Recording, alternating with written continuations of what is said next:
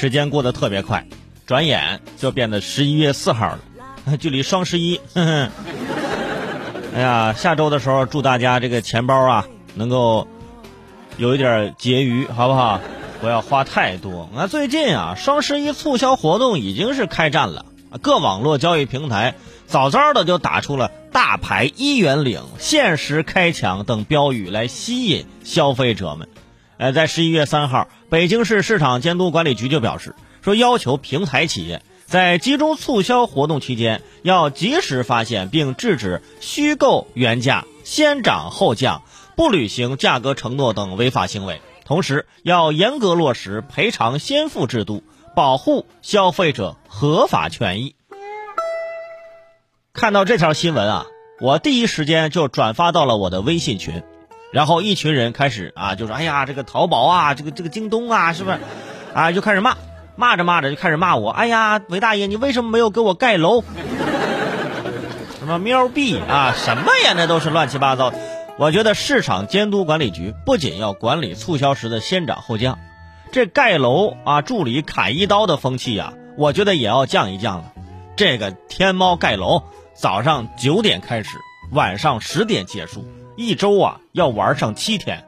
不仅对于玩这个游戏的人啊，对于我这种不玩游戏、每天给别人助力的人，都是一种折磨，是不是？我们当时还嘲笑人马云九九六，这难道不是加强版九九六吗？我凌晨起来都得给你这盖楼，是不是？就有种被打击报复的感觉。而且按照这种趋势，我来预测一下，我觉得到二零二零年双十一的发展方向应该就是是吧？首先把红包的优惠券啊藏在了啊什么大兴安岭丛林深处，啊要找到一棵四百年古树，然后在树的后方啊三百英尺处。有一群可爱的土拨鼠啊，在两小时内找到土拨鼠一家合影留念，就可以获得五元优惠券两张，太神奇了！所有的优惠券啊，都藏在游戏里面，只要你把游戏过关了，就能拿到优惠券。浪费了时间不说，是不是？有些人他还通关不了，而且这两张五元的优惠券还不可以叠加使用。好多人说呀，那怎么能这样呢？啊，能不能简单一点啊？啊，让人凭本事说话呀！啊，那就出一道啊用法语陈述的高数题，是不是？啊，或者是说，请用隶书啊写出演算的过程，答对者可获得一张五元的优惠券啊，不可以叠加使用，呵。啊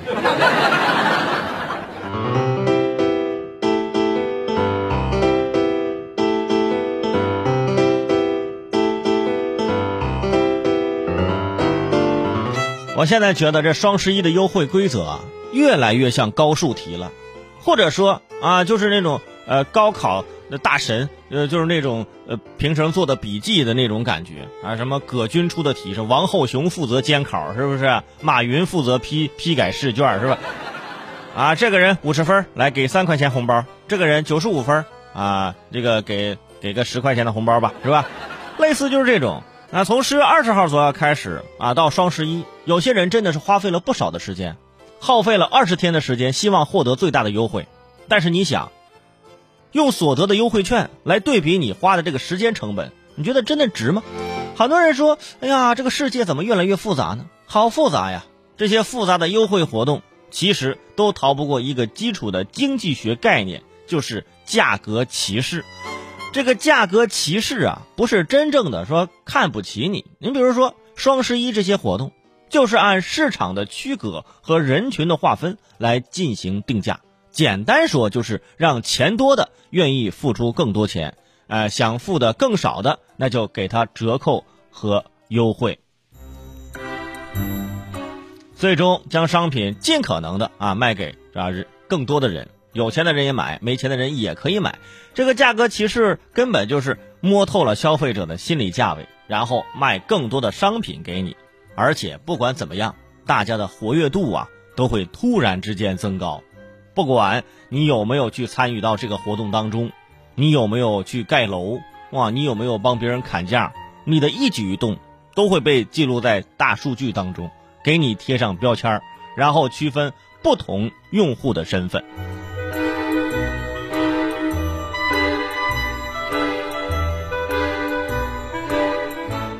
当然了，不是说这样不行啊，其实很正常。啊，就是除了这个网络店，还有实体店，很多年前商家都有大促销，尤其是在互联网兴起前啊，过年大家不出门嘛，啊，那就在过年之前赶紧就买一买，商场的折扣也非常大啊，规则呢也是逐渐复杂，一开始是满减，什么满一千减两百，听起来好像跟打了八折差不多，实际上许多衣服是吧，售价是九百九十八、九百九十九，就差那一块钱怎么办呢？你还得再买一件，再买一件就一千四五了，是不是？哎，精明的家庭主妇一般哎会再添一双袜子，发现袜子一百九十九一双，哎，买着买着越买越多，就跟连环套似的。后来回家之后才意识到，哇，我真的太聪明了，花钱花的也太值了吧！就是衣服就是好像不大好穿，是吧？